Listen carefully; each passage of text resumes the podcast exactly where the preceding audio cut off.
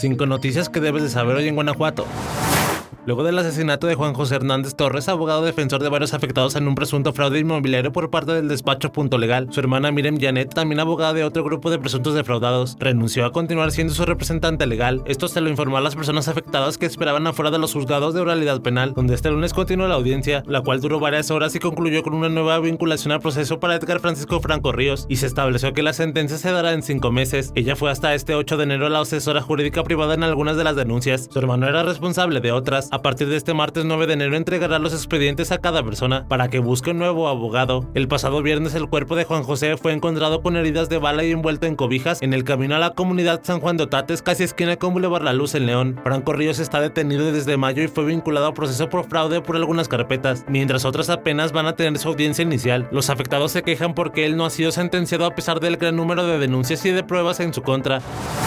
Este Día de Reyes, la asociación Hace el Bien Sin Mirar a Quién entregó más de mil juguetes a niños en situación vulnerable en León. La entrega se llevó a cabo en colaboración con motociclistas y ciclistas en la comunidad de La Laborcita y la Colonia El Carmen de la zona de San José del Potrero. Además de los juguetes, la asociación brindó apoyo a varias familias con ropa y cobijas y obsequió dulces a los niños y niñas en termos reutilizables para esta temporada de frío. El maestro Pedro Torres Saucedo, líder de este grupo voluntario, organizó la recolección, selección, entrega y posterior convivencia con la participación de voluntarios que personificaron a los tres Reyes Magos y a Santa Claus. La caravana contó con alrededor de 40 personas y cuatro vehículos, incluyendo uno decorado como carro alegórico, además de varias motocicletas. Durante el recorrido, los participantes regalaron pelotas y juguetes a los niños que se encontraban en las orillas o en los cruceros. En la laborcita se realizó la primera exhibición de motos y se distribuyeron juguetes al menos a 200 niños. La reina Paulina, quien es reina de las fiestas del Cuestillo 2023, interactuó con los niños. Además, se tomaron fotos con los Reyes y Santa Claus. Posteriormente, la caravana se trasladó a la Colonia El Carmen, donde se llevó a cabo una convivencia más extensa con otros 150 niños. El evento incluyó dinámicas de bailes, juegos, sorteos, exhibición de motociclistas y acrobacias de los ciclistas. Pepe Tapia, uno de los organizadores, indicó que se reservaron 150 juguetes para entregarlos directamente a alumnos del preescolar de la comunidad La Sandía, identificados en situación vulnerable. Finalmente hizo un llamado a los leoneses a unirse a la asociación Hacer el bien sin mirar a quién, que llevan a cabo actividades altruistas durante todo el año.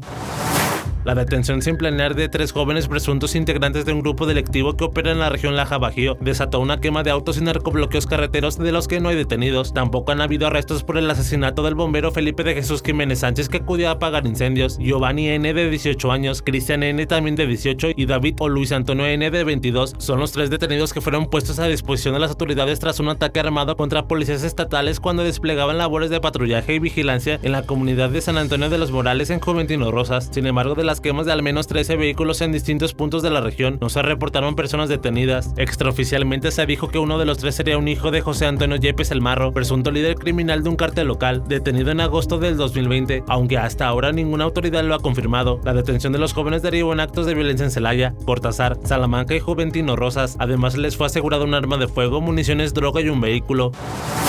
La Feria de León 2024 contará con la Zona Fest, un espacio diseñado para ofrecer otra manera de ver los conciertos del Foro Mazda. Esta zona será ubicada en el planetario del Parque Explora y tendrá una capacidad para 15.000 personas. En este espacio se transmitirán en tiempo real los conciertos a través de una mega pantalla, con cuatro cámaras que estarán capturando todos los detalles de los conciertos. La pantalla tendrá un tamaño de 10 por 6 metros, además del equipo de audio que replicará la experiencia del escenario principal. La Zona Fest es una opción para las familias ya que ofrece un espacio seguro y cómodo para disfrutar de la música y la cartelera de primer nivel que ofrece la feria, con artistas como Kings of Leon, Backstreet Boys, Ellie Golding y Maluma. También se anunció el cambio de boletos para el foro Mazda. Los foráneos podrán recogerlos el mismo día mostrando algún documento que los acredite como turistas.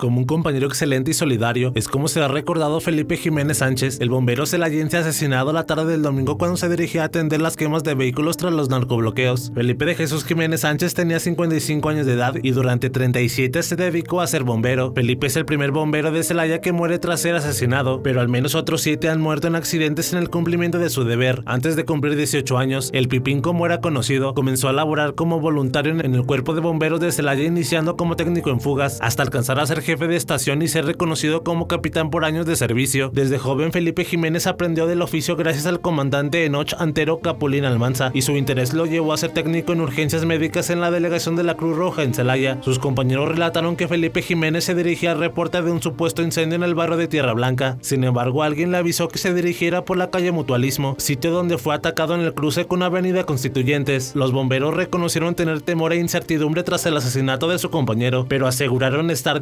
a seguir el legado de Felipe Jiménez.